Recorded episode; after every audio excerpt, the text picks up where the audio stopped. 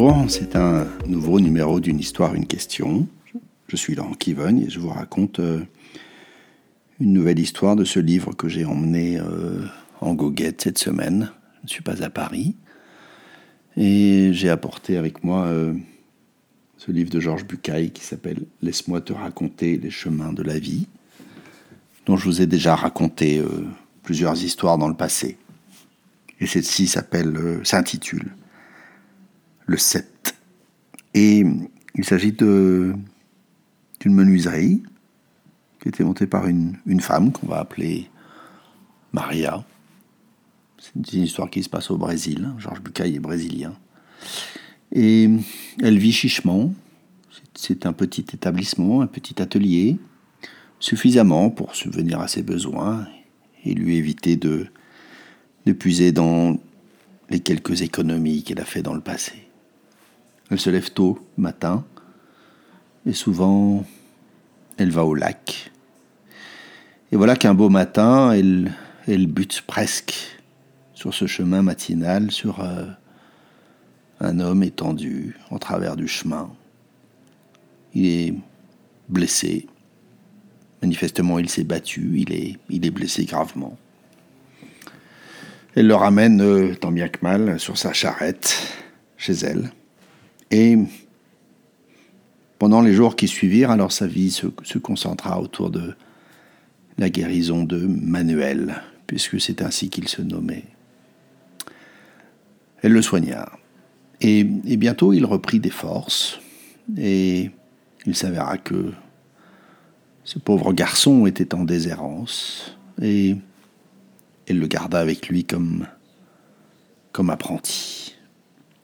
Et ce ne fut pas tous les jours facile parce que Manuel avait un caractère qui l'incitait à s'échapper de toute tâche. Il oubliait de se lever le matin, il partait, euh, voilà. Mais elle persévérait.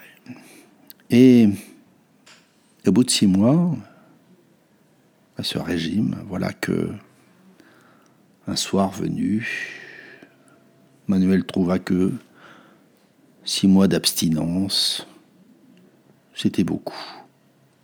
Il laissa allumer une bougie dans sa chambre pour faire croire qu'il était encore là. Il s'enfuit par la fenêtre pour aller au village, euh, reprendre les frasques auxquelles il s'était accoutumé dans le passé. Et il se mit à boire avec ses anciens compagnons. Euh, un verre, deux verres, trois verres, etc. Et c'est au beau milieu de la nuit, ivre, ivre comme pas un, qu'il regagna la menuiserie, le 7. Et qu'elle ne fut pas surprise en arrivant de voir que il n'en restait plus rien.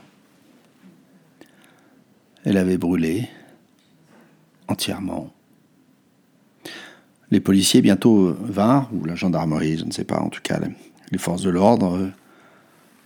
On, examina les décombres et on découvrit des ossements euh, qu'on enterra soigneusement dans une tombe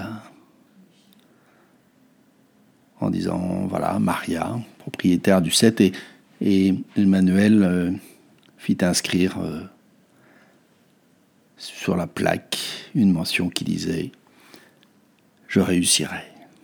Et tant bien que mal, euh, il reconstruisit la menuiserie, jour après jour, et il n'était pas mal habile. Euh, il manquait certes d'expérience, il en avait peu appris, mais malgré tout, il avait retenu quelques leçons de, de Maria, et petit à petit, finalement,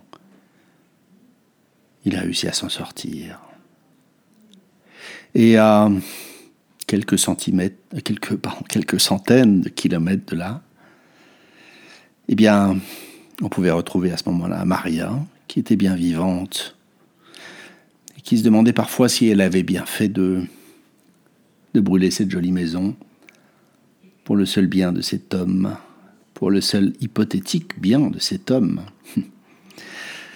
Elle riait de temps en temps, pensant que la police ou les gendarmes avaient confondu quelques autres cochons avec, les siens propres. Et là, elle, elle tenait une autre menuiserie, petite elle aussi, encore modeste. Une menuiserie qu'elle avait appelée le 8. Voilà, c'est la fin de cette histoire. Mettez sur pause pour réfléchir aux questions qu'elle vous fait venir, à ce que ça vous inspire, est-ce que ça fait écho pour vous? Avant que je n'en dise mot moi-même, c'est maintenant. Quant à moi, euh, ce qui m'émeut dans cette histoire, euh, euh, c'est vraiment la chute en fait. C'est la chute qui montre la permanence de la quête de cette femme, la continuité de son action, tout en restant dans des conditions finalement modestes, c'est-à-dire c'est la quête secrète. Et la question que je me posais est toute simple, et j'en aurais fini aujourd'hui, c'est quel est le fil secret de ma vie? Voilà, c'est la fin de ce numéro. Cliquez, partagez. À bientôt.